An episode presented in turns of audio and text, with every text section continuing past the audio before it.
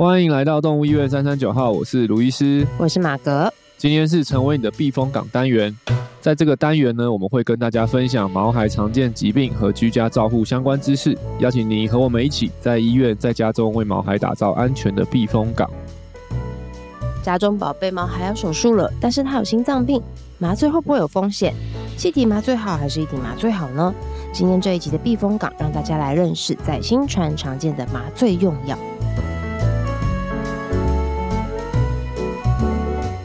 嗨，大家好，今天终于，哎，昨天就是啊，台北终于出现了久违的太阳了。不是哦，对啊，对啊，今天在下雨。下下下下下下下，觉得这个冬天是不是要这样下过去？对呀、啊，好可怜哦，我们变雨都。就今天一出太阳，整个就二十六度。对，今天出门本来就要穿超多外套，然后就一看，一直不对不对，这样不会穿衣服哎，怎么办呢？现在，而且现在很容易感冒，所以大家也要特别注意跟小心。真的，像我们今天的来宾呢。对，就是也是深受感冒之苦，那我们就让我们来欢迎今天的李医师。嗨，大家好。你怎么了？这个停顿是怎样？这个停顿，你想说怎么这样介绍我？他今天要来，他今天要来聊感冒了是不是？没有啦，没有啦，因为今天我们的为什么这么容易感冒？因为今天我们的。呃，今天要请到就是我们的没办法，这是我们的麻神喽。对，这一定要请他来上节目的。不敢不敢不敢，这个称号有点太大众，是不是？新传尊师重道，新新传麻神，只见新传。对，呃，only 这里啦，only 这里，出去就不是。对，出去就是就不是。我们大家就是请多包涵。对，在但是在新传，我们确实都依依赖着他。对，没错。嗯嗯，对，那因为我们今天呢要讲的是我们常见的心脏药物治理，然后今天这一集就是要讲麻醉药部分，对，对，所以我们又再次邀请到李医师来到我们的节目当中来跟我们大家分享在我们医院常见的用药。那我们就直接开门见山来聊了，就是、嗯、李医师，通常你在手术之前呢、啊，你最常看的动物资讯是什么？有什么东西是这个动物你的一些身家背景是你一定要知道的，然后会影响到你用药的。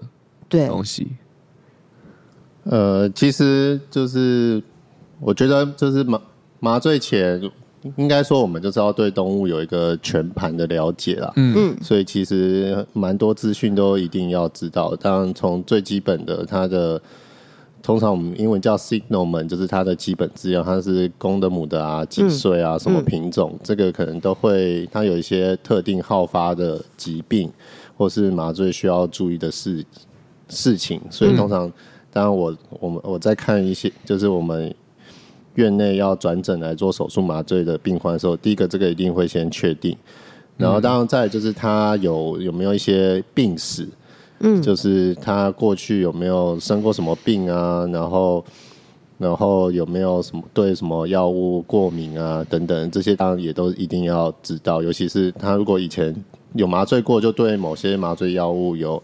过敏的话，那当然就要更小心嘛。嗯嗯嗯，对。然后知道病史的话，也会帮助我们接下去先确定他以前有生过什么病。嗯，那接下去我们就会去看他，就是通常麻醉前都会做一个比较完整的术前检查嘛。嗯嗯嗯，就是知道他有病史之后，我们就可以更 focus，就是确定在他有问题的。可能比较有问题的地方，确定一下他术前检查最后一次最近的检查的一些数值的状况。嗯嗯，然后现在身体功器官的功能的程度，就是状况程度到哪里，然后去评估说他的麻醉的风险跟我们麻醉使用的药物。嗯，对，所以检查方面当然就是其实会包含蛮多。当然检查这东西，其实让你做的越多越越越多项目越精准。嗯。当然，对我们麻醉就是会手术麻醉会更有帮，一定是更有帮助啊！嗯、因为毕竟我们就对动物的状况更了解嘛。对，对。那尤其是在一些当风险比较高的病患，或者比较老的病患，或是他要做一个比较大手术的病患，但我们会希望知道在手术上台前，嗯，知道越多事情越好。嗯、那这个当然检查就会很多可以做的项目，血液检查、X 光啊、超音波、心电图。等等的，其实都、嗯、都是可以考虑进去的。嗯，对。那当然，如果有些比较年轻的动物，它可能要做一个比较小的手术，嗯、可能我们预期它手术麻醉的时间或者是麻醉的深度都不会太久太深的话，那当然可能可以考虑做一些最基本的，就是术前的检查，当然也 OK，但至少还是要涵盖到一定的嗯程度啦。嗯。嗯，你那那那这些检查，从那个你刚刚讲那个基本资料到这些检查，有没有哪一些是你看到就知道会决定说哦，他这只狗狗可不可以麻醉？因为我觉得超多事主都会问说，那我的狗可不可以麻醉？就来评估的时候嘛，来做行政会说，嗯，那我家的狗可不可以麻醉？譬如像很多人说，哦，我家狗已经十五岁了啊，可不可以麻醉？啊，或者说我家狗验血验出来，哎，肾指数比较高了，可不可以麻醉？啊，我家狗有心脏病了，可不可以麻醉？这应该你也被问到 烂掉，就是很多人会问你这个问题，就是这些东西有没有哪一些是你决定要回答饲主这个问题时候一个重要的关键？哪些检查的项目会是最重要的？其实每次被问到这个问题，其实是蛮难回答。应该说，他其实是没有 yes or no 的这个这么简单的两个选项，二分法的选项。嗯。对啊，然后是通常就还是会要衍生一些啦，他的原本的状况，嗯、就是要还是要再更了解他原本的状况到什么程度，然后就会跟他讲，就是麻醉，我觉得麻醉它就是一个风险的概念啊，就是嗯，风险有高有低，然后低也不是说一定都是零嘛，所以它一定还是有一定程度的风险，那所以就是要不要做？就是还是是一个选择，要去考量到底他现在我们做手术的优点跟或是必要性，然后跟这个麻醉的风险相比起来，哪个高哪个低，然后跟自主讨论。刚刚讲风雪高，就想说 A C 要在讲股票了，对，还是理财呢？理财，对，我中就想过。你刚刚讲，我觉得好像也是有点像啊，就是每只这只股票可不可以买？每只都可以买啊，会赚吗？只是不知道会不会会跌还是会涨。对对对，对啊。其实某某个层面，我觉得你说这只可不可以买？每只都可以买，每只你都可以打麻醉药下去，都可以让它，都可以让它睡下去啊。对，都是他们打药一定会睡下去，就是一定会麻醉，只是它。可不可以好好的苏醒过来？嗯、会不会吓死？对对对对，就是会，会这个就是这个就是一个那个那个不不容易回答的问题啦。就是都可以麻，嗯、啊，只是说麻的风险就跟投资股票一样，对，都可以，你都可以买啊，股票就在那边，你都可以，你只要有钱，你都可以买，啊，只是买了会会跌 还是会涨？对，那那。术前的评估就很像是那个嘛，研究股票前要研究这家公司健康状况，对不对？你如果这家 这家公司对吧，连续五年的业绩都在上扬，然后又很有发展性，那你买这个可能就蛮有机会有有机会上涨嘛。当然有时候也不一定啊，对，但是对，这个很重点，这个是重点，有时候也不一定。当然就是麻醉风险低的，你如果真的运气不好，你还是会遇到那些就是并发症啊。当然虽然说。可能一百只只会有一只，但你就那么很运气很差，就刚好遇 在你身上。所以像是这，但是这一集的 title 就是 麻醉就跟投资一样，有赚有赔，有赚有赔。详情请阅你的术前报告。对对对，术前手术麻醉同意书，手术麻醉同意书，真的真的，确实，哎，这样讲讲，真的真的是蛮像的，挺 match 的。对对对，因为没有没有个绝对，就是有时候你真的已经很有把握说这一支。就就是一定会买了就会长了，就这只麻了一定没问题了。嗯，那就有时候我们确实之前有遇到几只狗狗，其实是术前检查都很 OK 的，然后就在术中就出现一些可怕的事情。嗯、对，很少，但是少数啦，不是拿着吓大家。嗯、但是就是我们其实你只要做的够多，我相信每个医生。都可以讲出几个特别他印象深刻的案例，对对对，你只要手术做的够多，工作十年以上的，一定都会有几个让你忘不了的案例，就是他你可能预期他应该是没顺顺的顺顺的，但结果中间就有遇到问题，对啊，那这就是。术前评估的困呃一个，但是要不要评估还是要评估啊？因为你还是会有一个让你有个基本的概念嘛，对不对？对，理师还是会建议要评估吧。对啊，当然就是，这是我们还是可以做最好的准备了。对对，如果评估的够详细的话，当然我们可以事前事前做的准备或防范到的状况一定是最多的。嗯，对。好哦，那目前的话，呃，我们在院内的话有哪些的药物啊？就是李医师手上的宝藏们武器。对，然后或者说你那这样术前检查会影响到你选择药药物吗？对啊，今天要出哪一个招，然后今天要选哪个药物还是武器这样子？对，就是通常呃，我我通常在跟主文解释的时候会比较，就是简单说，大概有四个就是器官会比较重要啦，就是心脏、心肺跟肝肾。嗯。对，因为心肺，我们麻醉其实主要就是让动物会进到一个比较深层睡眠，嗯，可能比较对周遭环境啊疼痛比较没有感觉的状态嘛，嗯，那所以其实这种状态它就是就是类似深层睡睡眠，所以它可能就是呼吸啊、心跳这些有可能都会变得比较慢，嗯，所以啊，这个这个要怎么变慢，其实就是靠药物嘛，靠药物去去麻醉我们的这些感官的系统。嗯，所以当然麻醉药物它最大的影响就是会造成一些心脏啊跟肺脏呼吸系统的抑制，嗯，功能的抑制。所以当然各种不同的药物它抑制的程度可能不一样，嗯，就适合在不同的麻醉的风险。所以在我们术前评估好他的心肺的状况的话，就是可以第一个帮助我们选择我们适合的相关的药物。嗯嗯，那再来的话，药物其实最常见他们。代谢的途径就是经过肝脏跟肾脏。嗯嗯嗯。对，所以它的肝肾功能好不好，有哪个比较差？但我们就是也会要去针对这个去选择，就是比较适合它。哦。就是假如说它肾脏比较差，那我们就尽量选就是肾脏代谢药物比较少的麻醉药。嗯嗯嗯。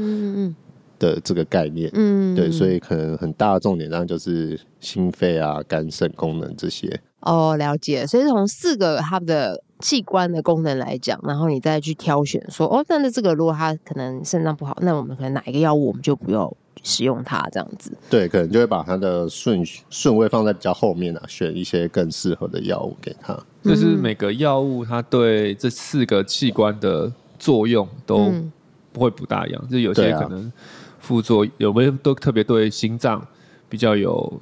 强烈的作用，还有些可能对心脏相对就比较没有那么强烈的作用，对，然后肝跟肾啊这些的，嗯，嗯就所以看来不不做这些检查，你就也会让我麻醉师不知道该怎么样选择药物，对啊，就是，就是你可能能做的评估就会更少，就跟对他身体实际的状况了解的程度就会比较低，嗯嗯嗯嗯，哇，那这样就听起来有点恐怖诶，就是就只能就是。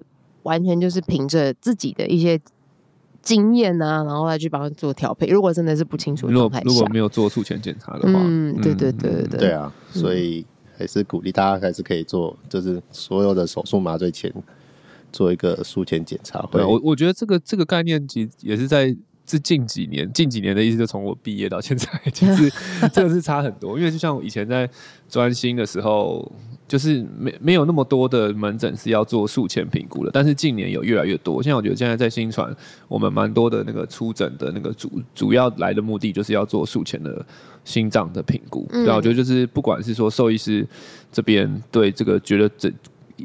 术前评估的重要性，跟事主，有些事主也会自己会问说：“哎、欸，那我手术前是不是要做一些检查，确、嗯、定它是不是安全的？”对，对我觉得这个近年来是有很大的帮帮助。不然很多时候以前可能听过一些前辈讲，真的是很就是很简相对简单的，可能就是听一听诊，然后可能真的就抽个血，嗯，对，然后觉得还 OK，那我们就结扎就结扎了。对当下吧，对不对？对对对对。那现在现在有些时候你会觉得很很奇怪，就是说有时候算一算，哇，术前检查的费用可能跟手术差不多，对对对或者比手术还多。对、嗯、对，但是其实是有这个必要性的，因为、嗯、因为它会确保就是我们在麻醉中。呃，麻醉医师可以知道什么事，不敢说做检查就没有风险，或者说让风险因为你做检查 风险就变低，不会。但是至少可以让手术的医师跟麻醉医师做好准备。对，对我觉得在手术中做好准备这件事情是是是是很重要的一件事情。嗯、对，就即使有不好的状况发生，但是你是做好准备，跟你没做好准备，你当下的应对啊，嗯、对，应该就是就是会很会很不一样。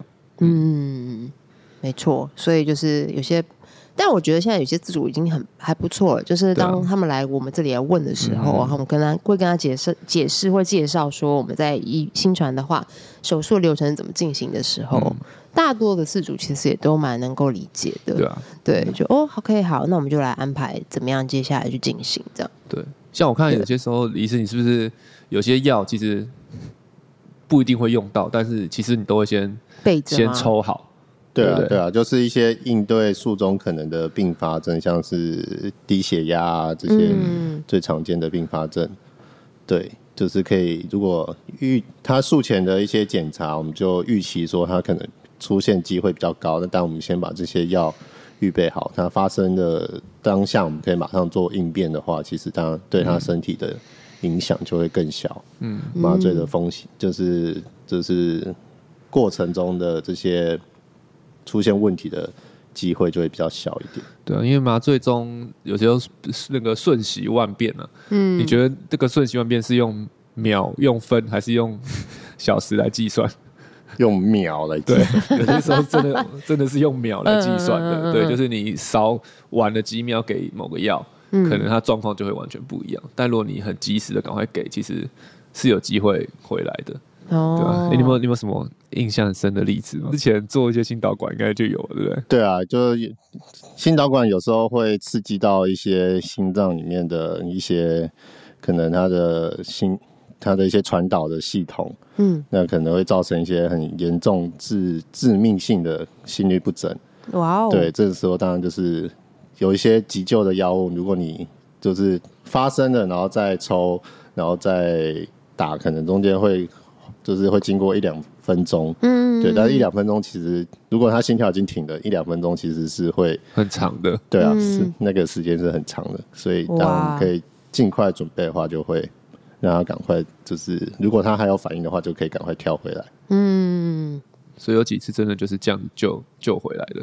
对啊，哇！就是说或者可能有时候你会预期做这件事情，它就是心跳就是会停，嗯，它可能就像是那个气球扩张术撑起它的那个肺动脉瓣，它可能心跳就是会停，所以李医师就是预备好那个那个那个药，所以当它停，然后到一个程度的时候，我们就会就会就会打那个药，嗯嗯嗯，这听起来真的是有的时候真的挺毛的，这样想一想，我想说那个是那个反应要很快，因为你就马上注意到动物的状态嘛，对啊，对，然后才能。机灵的，然后赶快去做一些应对，然后跟准备这些药物。对，但是就是预，对啊，就是还是回到了预备好，对，预备好，就是你是预备预期好，他可能会遇到这个术中遇到这个状况，跟你突然发现他遇到这个状况，还是很会会会很不一样。对啊，手术当下，嗯，而且要对药物非常的了解，你才有可能做好这些准备。嗯嗯。讲到这个麻醉前术前检查，我就想到一件事情。怎么了？就之前就就我们我们我们就是会做健康检查嘛，嗯，然后之前就做健康检查的时候，就是做那个大肠就是肠胃镜的检查，然后我也是有选择做就是舒眠麻醉。哦，现在是讲你自己个人吗？哦，我以为要讲哪只动物？哪只动物要做大肠镜？对，我说我们有吗？没有类似镜啊。啊，个人个人，来来，请说。没有，就觉得我其实那时候心里自己也会有点怕嘛，因为就是那天麻醉，其实我那天是做心做健康检查，然后同时做麻醉做。大就是肠胃镜的检查，所以我在麻醉前，我其实是不知道我身体的状况是怎样。但是其实，但他们就很有把握吗？对，就直接直接排的，就是排你，就是直接开始麻醉，然后就把肠胃镜做完。嗯，醒的时候我觉得很感动啊，感谢老天爷。那是全麻吗？还是算全麻吧？但是这里没有时间是用一体麻醉啦，但是时间是比较短，但是就是还是麻醉啊，所以就是。我们身为这个同行，对，还是会意识到这还是有一点点风险吧。我要不要？应该是要不要先知道我血报告？对啊，我的抽血报告、我的检查报告完再来做，会不会比较安全一点？你有签同意书吗？有啊，还是要签，还是要签，不然他不给你做。觉得大家心脏好大颗啊！所以你是看大肠镜之前抽血还是？就当天嘛，我们就当天一条龙的做完。哦，对啊，对啊。那那时候抽血没？做这个时候抽血没？抽血抽抽是抽啊，可是不知道报告啊，因为哦，他不是没有在，我只在想他不会看的。他对啊，或者他因为这真的是很快，就是又议题就很快，因为就像可能，呃、我觉得麻醉前就是做大肠胃镜的手术，其的麻醉应该是比较没有那么深啊，嗯，对，然后时间很短，所以其实手术的，嗯、我觉得对，有时候有些时候，我觉得也会旁边问到说，这个手术就他可不可以麻醉？其实这个问题也不一定取决于他的术前检查，还要取决于你要做的是什么事情什么手术？对啊，哦、你这个手术是。两分钟就做完的，跟你要做两小时，哦，那你的麻醉风险应该会不大一样吧？是，对啊，是吗？对啊，对啊。但是我觉得，就是还是回到回归到刚刚说的，就还是会有风险。嗯，哦，即使两分钟就是有风险。嗯，对啊。他身为就是自己平常在做麻醉的医生，我就是会很怕。怕我就是那个运气也不好的，百分之几的那一个 看过看过太多了，对对对，自己都很怕。这样大家不会问说你的李医生去哪一家做的？突然很紧张。不会不会不会。太好，谢谢你今天分享，很有趣。就是要强调。在动物跟人吗？这些术前检查都是一样重要。没错，真的耶。对啊，我自己那时候之前手术的时候，我也记得那时候麻醉师也跟我讲了蛮多。哦，那你现在状况怎样？怎样？怎样？所以我记得是有这样子一个过程的。对对对。但你那个你是就是全你是全麻嘛？然后时间比较久，对啊，他可是真的手术吧？对，我真的检查很快啊，都 OK 了。哦，所以在人还是不太一样呢。哦，因为这个我觉得有分等级啊。但是确实，我我从李医师讲的，因为像我们上礼拜是讲到。上次讲到镇静药，对镇静药，对，对啊，因为是我们确实也镇静药通常都很安全，然后但是确实我们也有在有些状况是镇静完后发现发生状况也会有，嗯、就是当动物状况真的很不好的时候，嗯、你只是但是它就很呼吸很喘，然后要抽胸水，嗯，然后那时候它缺氧啊，然后心脏也很糟，其实你只给一点点镇定药，也没有让它真的睡倒，它也是有可能会让它的的身体的状况是急剧的变化，嗯，对啊，所以确实。即使是有时候很很短的时间内，也是还是会有一定有有这个风险存在了。嗯，对啊，你明年就要求分两天。我要详细的介绍。分两天还要先确定他们麻醉前的医师到底会不会看这报告？你看过我资料没？都同一个人，你可以考他。你有看到我的脂肪肝吗？肝肾还可以吗？对啊，那当然，我觉得人跟动物还有一点差别。当然，人我们对自己的身体状况还是比较了解一点的啊。动物有时候不确定因素还是比较大，嗯，尤其就是他平常没有在做健康检查的话，哦，对，因为他也不会说他其实哪里有点怪怪的或什么的。嗯，对，因为另外一个就是说，对啊，麻醉有些时候会有点是把你潜在的一些问题显露出来。就是可能，像你对心脏病来讲，可能心脏有心脏疾病，但是是轻度或中度的，可能并不一定会平常不会有症状。但是当你的麻醉药物下去的时候，可能就会影响到它的功能，然后反而这时候就会出现一些心脏的症状出现。对，所以确实就是麻醉前，通常我都会跟事主讲说，麻醉前的检查要比你一般的健康检查的标准还要更高。嗯，因为你一般的标健康检查目标可能只是说确认有没有一些。以后会发生问题的东西啊，但是不一定是立即有危险的。但是麻醉前的检查要更详细，就是因为你麻醉药物确实有时候会让你本来，哎，也许是轻度的东西，嗯，它当下反而变成严重的的问题。因为但是是因为药物，因为你平常不会用这些药，不会打这些药在这些病患身上、动物身上，对啊，所以麻醉前检查，我通常建议要做的比健康检查还要再更完整一些，嗯。好哦，今天怎么感觉变得聊成麻醉前检查？对啊，今天感觉就是 一不断的在强调 术前检查的重要性，跟投资理财一样重要。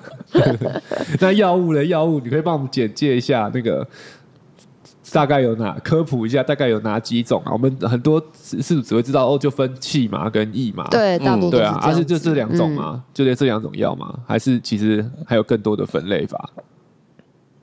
大分类的确就是。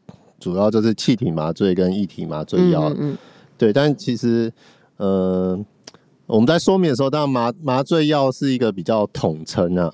可能我觉得，可能之前刘医师讲就是镇静的时候，其实也也也有提到一些，就是呃，可能一些镇定药或是一些止痛药等等的，我们所谓术前药，它其实也某方面我觉得也算是麻醉。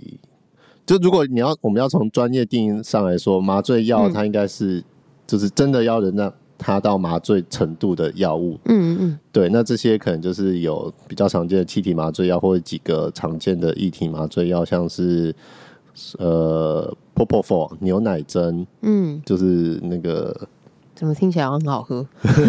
它长得白白的，就是呃，对，就是人人那边也蛮常用的，嗯，对。然后再还有像动物，我们另外比较常用的阿法色龙，然后还有一些如果其他的像是舒泰啊等等的药物，对。嗯、但这些这些药物就是它只是指的意思是它打了或是它吸了之后，嗯，它就会真的到麻醉的深度。哇哦！对，但是我们还其实还有很多可以搭配药的一些止痛药，像是最常见吗啡类的止痛药啊，嗯，或是还有一些就是镇静肌肉松弛的药物，嗯嗯嗯，这样是，我也不知道它中文要怎么讲，BZD 类的药物，嗯就是米达佐登，嗯，它这些药其实在给的时候，它会让动物进到一个，一个是呃昏昏沉沉，但是它不会到麻醉。然后一个是止痛，就是它对外界的这个感官的反痛疼痛反应会降下降，所以这些同时一起给的时候，就会让它的麻醉再搭配一点麻醉药的时候，它整体的就会进到麻醉的深度。就是你不用单纯只靠麻醉药让它进到麻醉的深度，你可以搭配这些所谓的术前药，嗯，让它用更少的真正的麻醉药就可以。达到足够的麻醉的深度，嗯嗯，对，这就是所谓现在比较常用的鸡尾酒式的麻醉法，嗯、就是每个药物它都有一点效果，对，然后这个加一点，那个加一点，调、嗯、出一个 就是最适合让他睡着的一个，然后对他身体负担又副作用又最低的，嗯嗯嗯嗯的一个配方，嗯嗯，嗯，所以实际上面的进行是。怎么那个顺序大概是什么顺序？对，所以实际上我们会先给一些术前药，就是包括止痛药啊，包括镇静药啊，或是一些肌肉松弛的药。我先让它动物进到一个也算是之前提到镇静的阶段，比较放开始放松，放松，但还没有到但是它是有睡下去，对，还是有意识，但是就是开始慢慢有点想睡，想睡，对对对，就茫茫的这样子，对对，然后接下来就会开始。给麻醉药进入导入的动作，嗯，导入就是指让它导入到麻醉深度，嗯嗯，对，那这时候就是一般来说会透过液体的麻醉药，因为它速度很快，嗯，然后就是不知道 又又讲到很久以前提的伊龙，不知道大家有没有听，有没有我们这个年龄层的？麻醉？对啊，一龙里面那个麻醉医师不是都数到七，然后他就睡着。对，最厉害的麻醉真的是这样，我自己被麻醉师。对啊，他他也在你面前数哦。他没有数，但他跟我聊天，然后聊着聊着，然后我就觉得，你怎么感觉手就凉凉的，然后我就自己就睡着，就睡着了。对，然后再醒来的时候，我应该恢复时，真的很快。嗯，对对，所以这个这个几秒钟的时间都是所谓的麻醉诱导期、导入期。哦。然后你就失去意识了，然后就进到麻醉的阶段。那这时候就会可以。可能就可以到达我们可以插管的深度，嗯嗯嗯，然后就会进行气管的插管。气管插管当然有几个好处，一个就是可以比较明确的给我们足够的氧气嘛，对，或是我们如果真的不呼吸，就是麻醉的比较深，没有自主呼吸的时候，就会可以接呼吸器去维持我们的呼吸，嗯，然后再就是可以透过插管之后，我们可以转换到气体麻醉药。哦，然后就会进到所谓的麻醉的维持期，这时候就是可以开始进行手术。嗯，哦，对，然后最后手术结束后，我们就会进到麻醉的苏醒期，再把这些药物关掉，它就会开身体把这些药物慢慢代谢掉之后，就会开始苏醒。哦，那基本停了药后，动物就会慢慢醒来了。对，那这个就是取决于。刚刚提到，就是把药物代谢掉，它就会醒来嘛。对。那那所以就是回到我们哪些药代谢比较快，对，就是一个重点的。嗯。所以麻醉药物有分成，有些是长效型，有些短效，有些超短效。然后或是像气体麻醉，它也是属于很短效的药物，就是你要一直吸这个麻醉药，它才会有效。如果麻醉药物一停，可能。五分钟、十分钟，身体就代谢掉了，了你就会醒来了，所以就会很快的醒来。嗯，对。那如果像大家如果有看过那种动物园野生动物在吹箭，有没有？就吹一针，吹箭打一针，然后它就倒下去了。嗯，那种通常就是比较长效型的麻醉药，就是它的药效可能会持续一两个小时。嗯，所以你一定要等那一两个小时过之后，它才会醒来。嗯，但是因为他们只有 one shot 的机会，对，只有一次，他们 不像我们，而且你也不可能帮那一只长颈鹿，呃，我不知道啊，我不知道现在行不行，可能帮他插管之类的，应该他们也是有插管的，对啊，但是可能他们没没有办法，就是不不是每个动物状况都可以像我们打，像你看你这样讲完，其实从。开始醒着到插管开始手术，中间其实也给了几种药，三四种药，对啊，至少三四种药，对，蛮多的，对，真的就是鸡尾酒疗法，真的，对，因为很多事主会也是会问说，哎，那到底要选哪一个药？然后就他们都觉得，他们好像就是讲都是一个啊，那是气体还是液体？对，那可不可以只选气嘛？对对对，可不可以只选气体？所以其实现在应该说，可能也许。以前啊，老一辈他们真的很多时候真的有些药真的是你可以一直打下去就动动物就倒，嗯，然后就就醒来。但是那个就是、嗯、应该说麻醉的比较比较对，或者是那时候其实可能我觉得选择也没那么多啦。现在毕竟医疗在进步，嗯，各种的药物越来越多，嗯、所以当然可以做的选择就越多，或是可以调配的配方就可以，嗯，对，就我觉得有点像是那种飞机起降，就是我们这个方就可以让它好好的上升。飞起飞，然后好好的下降。那、啊、以前可能就是这种垂直起升，就 垂直上去，我们再降下来。不过现在直升机的那种吗？不是又发展到可以垂直起降的战斗机？对对对，搞不好以后下一步，下一步但是很顺的垂直起降。对啊，但是现在我们就是麻醉，其实会对啊，一个麻一个完整的麻醉会用到很大概对啊，至少三四种吧。的的对啊，术前镇静止痛，然后导入，然后中间的麻醉，嗯、所以其实液通常大部分我们在我们这边的应该是液体气体都会用到，对。对对？对，嗯，液体气体都会用到，嗯嗯，而且其实光是你刚刚提到的止痛药，光是止痛药就分超多种了，就是你也可以同时给他很多种，因为我们止疼痛是一个生理的机制的，它在生理身体的反应中间，它有。很多不同的受体会去刺激它疼痛，嗯、所以止痛药不同的止痛药就是指它会作用在不同的身体的不同的机制中间。OK，所以当然我们也是一样，你合并给它就是多种不同类型的止痛药的时候，其实它的整体的止痛的效果就会更好，它就会更全面的去就是抑制它疼痛的反应。嗯，对啊，所以。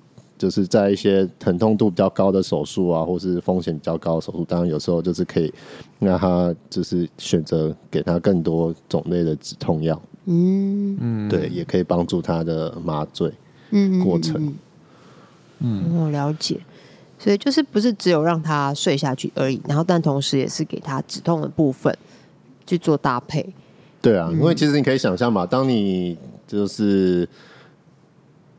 都完全不会痛的时候，是不是其实也 OK？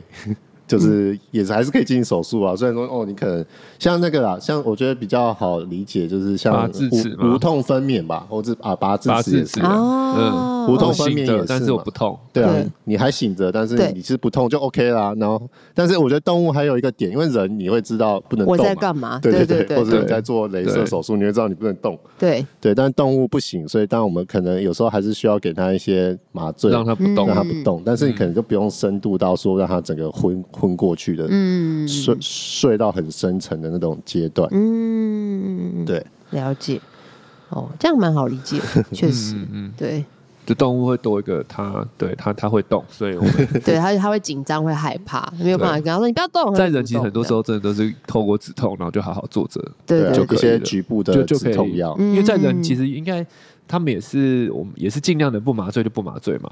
因为讲到就麻醉药，其实确实也是会有一些副作用，嗯，或是它算是副作用还是它的作用 不好？你会怎么讲？麻醉药物的副作用？麻，我觉得应该还是风险呐，就是就是，毕竟还是你说用了这个药物，它还是会存在一点点的风险存在着。当然有时候几率都是很低很低，但是你。悲观的人就会觉得，哎、欸，不知道我这次会不会那么衰的遇到，对啊，因为像有些我说作用副作用很难讲，因为有像有些药，它可能就是会让他的心跳比较慢，但是适度的慢可能是 OK，但是有些醒来之后吗？就在麻醉当下，哦、但有些时候可能你用药，可能也许这个个个体过过度敏感或是什么的，然后就它就过慢了，嗯、那就变成就从作用变成副作用。嗯，有些时候是这样，所以不一定是说它哦这个药打下去就有毒或者你，而不是有时候是它的作用太强，嗯，就是太好了。哦、okay, okay 我说睡得太沉，我本来想说打、哦、打一点点，它应该睡一下，嗯、就一打就狂狂睡。嗯，对，所以作用副作用是不是有时候也很难明确的定义？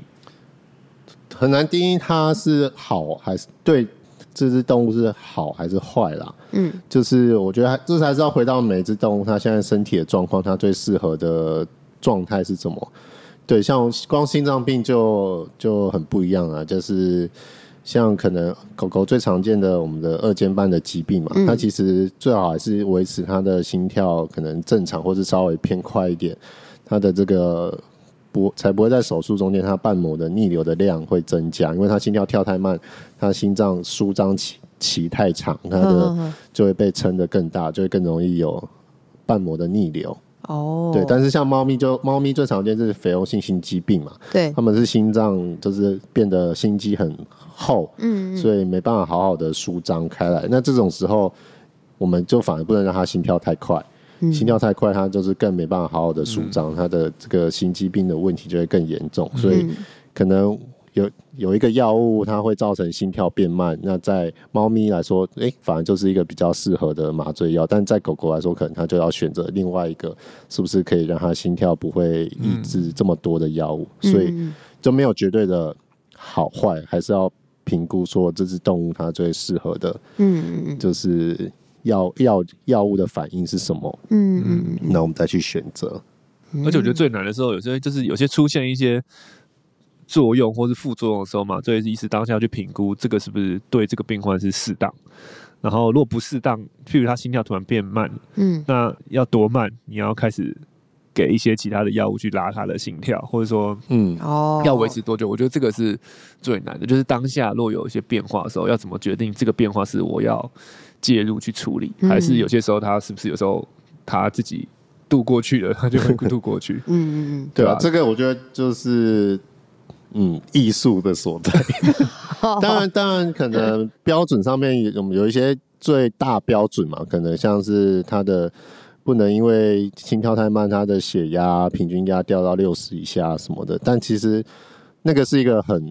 general 很大范围的一个标准啊，但是当然麻醉中间动物其实就是会有很多这些细小的变化，嗯，那你对这些变化，你的经验、你的敏感性是什么，或是你就是对这些药物的熟悉度什么？我觉得这还是蛮取决于经验啊，嗯，所以当然就是一个麻醉师，如果他麻过的动物，或甚至同一类型的动物很多的话，当然他对这类型像心脏病好了，就是你如果对这个麻过这个，因为心脏其实就是一个很容易影响它术中这些生理数值的器官嘛，血压、心跳这些都是跟心脏息息相关。对对，那所以它对药物的反应也会相对比较敏感。那如果你就是整天都在麻这类型的动物，当然你就会很就是更有那个感觉吧。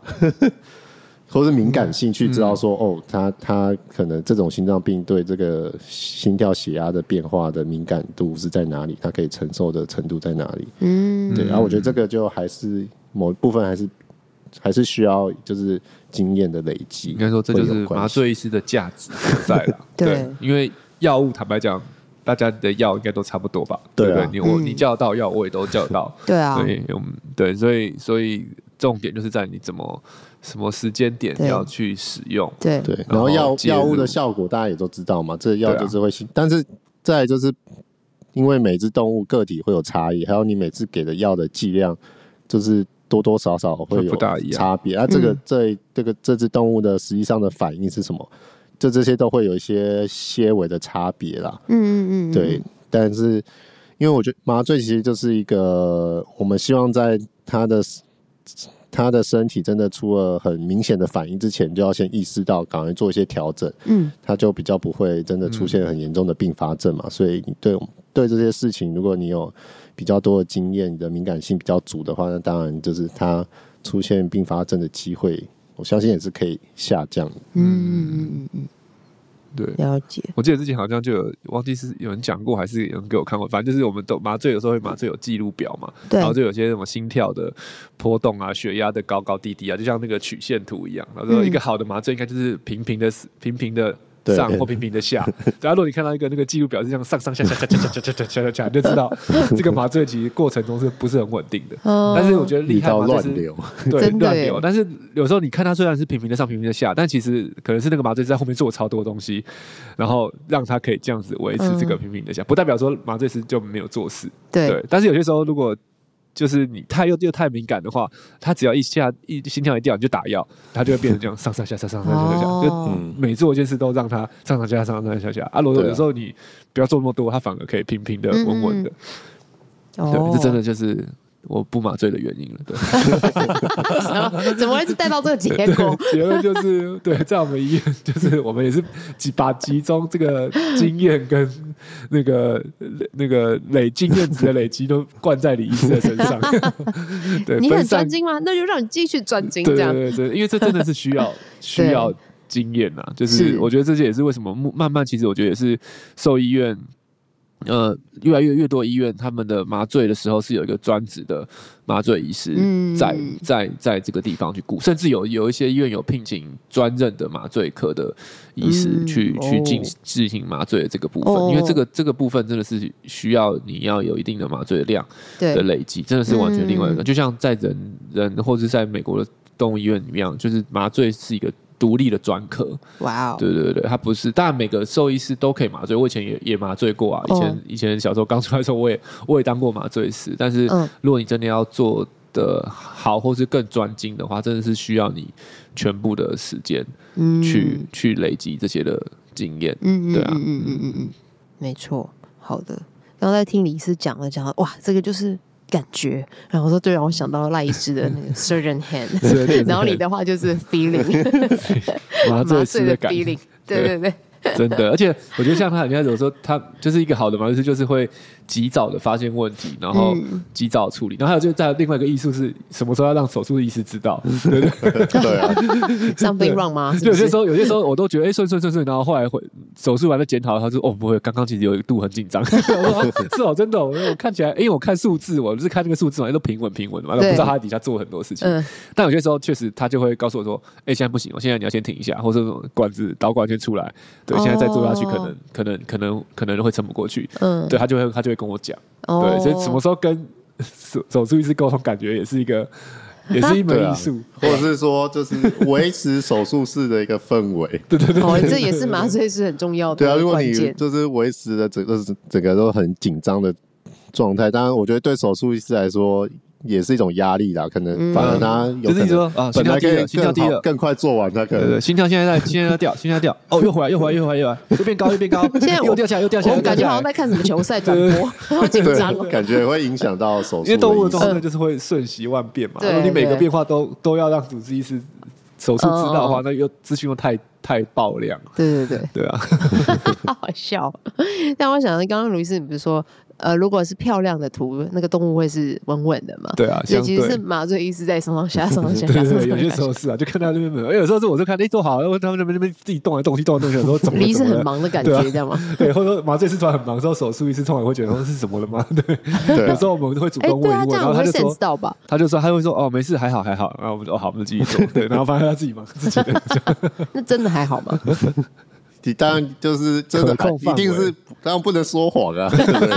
这时候说谎没有用。我们是同一个团，在同一个阵线。也是，他算忙，但是是在应该是在算忙，但是你是在你可控可控的范围，可控的范围。哦，OK，好好好，对啊，没有被拆拆穿识破，好有趣哦。那我想问一下，说。呃，那有些麻这样听，我觉得其实听你是这样说完以后，我觉得，哎、欸，我就好像我自己也是，因为我自己也是四主嘛，嗯、对，就是对于麻醉这部分就已经，哎、欸，就有大概一个比较完整的认识，嗯，对对对。那只是我觉得爸爸妈妈可能还是有会比较担心，说那手术之后呢？对，因为像我觉得在新传，可能我们还是会看到医生就是一定会让他恢复到清醒到一个程度，我们再让他回家嘛，对对啊。那回家之后有什么要注意的事情吗？呃，回家之前呢、啊，就先从麻醉的苏醒期讲起。Oh, okay. 其实苏醒期是，我跟你讲说，回家之后就不是我的事了，因为我经常他醒来了，就是外科医师的事了，清早外科医师。就是苏醒期，其实在文献研究上面，大概也有六成吧，就是。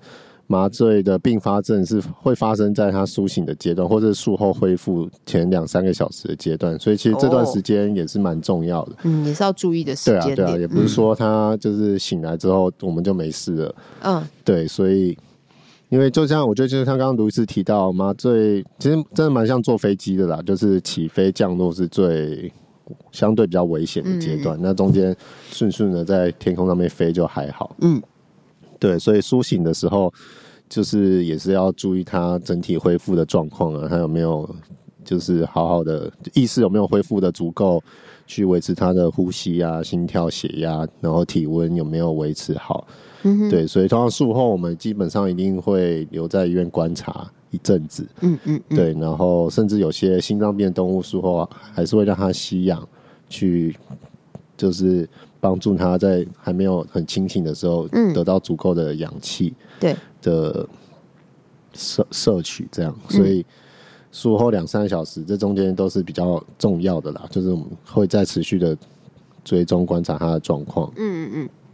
然后，当然回家之后，其实就大部分会放会放他们回家可以出院，大部分就是已经差不多都还 OK 了。嗯。对，那回家之后，当然还是有一些要注意的事情，像是当然本来伤口的照护嘛。嗯。或是在麻醉这边，可能就是。呃，要注意它，就是有时候它可能就是有些比较老的动物，或者它可能一些止痛药需要给比较重的，嗯，它可能因为吃这些药物，它还是会有点昏昏沉沉。当然回家还是要避免，像猫咪有时候会跳跳台嘛，对，就是还是要小心它会不会就是平衡感这些还没有完全恢复，容易摔下来。对，所以当然在它可能当天都还是最好还是要。看一下他，不要让他这个就是太剧烈的一个跳动啊，或什么，或是会从高处摔下来，从床上啊，或者爬楼梯会摔下来，这种就要特别小心。然后再就是就是吃饭喝水吧，就是确定他没有还有一些药物的残留，他可能肠胃会不舒服，会吐。对对，所以当然我们会建议就是回家之后就是先试水，因为水如果真的吐了，比较不容易呛到。造成一些肺炎，先试水试它的吞咽跟肠胃蠕动的状况，然后可能喝了水大概半小时后都没什么问题的话，那就再吃饭这样。嗯嗯嗯对。然后再就是还有一个就是疼痛啊，嗯，就术后当然就是经过这些外科的手术，身体的一些伤口一定会痛嘛，所以我们当然会给他一些止痛药。对对，不过止痛药当然也是要看他疼痛的程度，有些可能他就是。比较怕痛、比较秀皮的动物，当然可能一般程度的止痛药不够，那当然可以再跟我们医师反映，然后可能可以再做一些追加。嗯，对啊，嗯嗯，可能这是术后几天要比较注意的状况。那另外针对我们像心脏病的动物，当然它像有些甚至已经心脏衰竭、心脏扩大的状况，当然麻醉药物这个虽然说醒来这些都顺顺利利结束了，但是毕竟。这个过程还是对心肺有一些呃抑制嘛，所以对，或者对它功能有一些影响，所以术后我通常会跟主人讲，当然一个月内还是要多注意一下它的状况，嗯，就是会不会有一些就是后就是隔几天他心脏才出状况的状况的机会，当然也可能会有，对，因为毕竟它就是像是去。做这个运动吗？或是做了一受到一个刺激，嗯嗯嗯，那可能会不会有一些后遗症、后遗症，或者一些延迟的一些反应是有可能发生的，嗯嗯嗯，对，所以就是最好就是术后一个月内还是要多休息，然后多观察他的呼吸、心跳，嗯，对。哇，一个月也蛮久的。其实动物没有心脏病患啦，对啊，动物其实没我。依我所知，还没有很明确定义啊。但是我看一些人的研究，比较多会就是一个月内的可能再住院率啊，再心衰竭发生率去做评估。嗯，对，所以我自己也是会比较保守一点啊，就是希望那还是，嗯、尤其有些心脏衰竭，那还是就是术后休休养一阵子会比较好。嗯，对，确实啦，也是。多观察一点时间，因为而且身体也是一个，哎，这样也是个周期嘛。对啊，要给他一点时间去恢复。嗯，OK OK，所以那这段时间是可以吗？洗澡吗？就看看，我觉得就每只动物状况不一样。当然，如果比较严重的，还是就是希望它可以先暂缓。嗯，对，但有些时候洗澡也是个紧迫。对啊，洗澡应该是心我们心脏病的超大紧迫吧？超多都是洗完澡就肺积水。对啊，对，不要讲，不要讲。对啊，之前有个研究就是说，这些紧迫造成的当下，确实会让可能他的心脏的压力上升。但是，心脏病患跟正常病患不一样的，就是正常人或正常的狗狗，他们紧迫完那个压力就会下降，就会回来。但是心衰竭的会持续上升。所以有时候是发生。事件的当下，会不高，但是后面也会继续的高，所以所以这个也是他们因为心脏的调控出了一些身体的调控出了一些问题，所以导致有些确实有些时候不是发生在那个紧迫的当下，而是在后面的时间，对啊才发生。然后手术麻醉，它就是它也是一个紧迫的事件啊，其实在科学上面来说，嗯嗯。对，嗯。好，因为我也真的也是蛮常遇到，就是手术完之后就可能会回诊啊，看一下缝线什么的，然后就马上问医生说：“那他可以洗澡吗？” 对 对，所以就是要跟医生讨论啊，就要记得要先得到医生的。对啊，如果如果如果当然没有没有什么心脏病的问题，当然是没有，应该是 OK 啦。但是就是还是要，这我们这边因为这太多麻醉都是有心脏病的，可能你医师比较保守一点，就是一个月。对，嗯，是是比较安全的观察的范围。没错，没错。对，而且有些心脏病是他生了病之后就再也不能洗澡的也有。哦，我们上次哦，对啊，我们也有。对啊，应该是说不是这样不能，它可以洗啊，只是洗完就肺积水，风险很高，所以主人就也 就是洗决定了再也不洗。洗了三次，三次洗完两个一个月一个礼拜后都肺积水，他自己也不敢再洗了。对，好可怜哦。真的，我我我最近有一只病患这样。嗯，对啊，嗯。真的是只好干洗澡了。对啊，可能就是用擦的啊，或者什么的。对，嗯嗯，好哟，感谢李医师今天如此详细丰富的分享。那我最最后一个，我想要刚刚忘了问，就是最也是很多人问的啦。哦，就是什么那个麻醉药是不是越贵的就越好？越好。医生可不可以给我用贵一点的麻醉药？就给他用最好的那个。因为确实我以我们那个进价以成本来讲，真的是差蛮多的，对不对？就是麻醉药真的是有，其实认认真讲是真的有贵跟便宜的哦。对，但只是以麻醉师的角度来讲，你有觉得越贵的就越好吗？呃，应该说好的药都是的确都是，或是比较新的研发出来药，很多都当然价格一定都是比较高的啦。那他们更是贵，高在哪里啊？高在当然它一定是。新一代嘛，它一定有一些技术，或是就是帮助上面，可能像它对心肺的抑制程度就比较小啊，或者是它代谢的速度就更快啊，嗯，这类型的，或者是它就是对这些身体的血压的影响比较小，或是等等，就可能可以达到一样的作用，但是可能副作用。的发生发生几率或发生程度都会下降，所以确确实贵还是有它的道理的。对了，嗯，对对，但是就是还是回到刚刚啊，就是我们还是要了解这个动，这个贵的药也有很多啊，对，就是按每个药的作用副作用不一样，就是你还是要选择最适合这个动物。对，但贵的药也还是有副作用，还是有可能会副作用，所以还是要零。或者是甚至就刚刚提到嘛，心跳变快变慢这件事情，就是对这只动物是作用是好的，但对另外一只的病情可能就是不好的，所以你可能没有一个药是可以通用的啦。嗯，就是就像就像是很贵的药，还是要选择这个动物最适合的。嗯嗯，所以你在选药的时候，其实是是没有在看它的进价跟单价贵不贵的，对不对？哎呦。现在这个话题，当然，我觉得从另外一个层面来讲，就是我觉得，因为这个就是一个风险的概念嘛，就是所谓杀鸡焉用焉用牛刀的概念，就是当如果它今天是一个很健康的动物，你有需需要用到那种就是很很很很贵很贵的药物去去去，可能它原本它的麻醉的。这并发症发生可能就是已经不到一 percent 了。那当然用很贵药，可能可能降到零点五、零点零五之类的，就会降得更低。但是当然它相对要付出的代价它的费用一定会增加很多嘛。那我们就是有有要用到这个程度，其实这个是可以考量的。还有在当然就是医疗的这个呃那个叫什么资资源分配，对啊，因为当然这些通常这些比较贵的药，它还是有一定的稀缺性嘛，是不是要给更需要他们使用的病患？嗯嗯嗯，对，所以这个都是可以考考量进去的。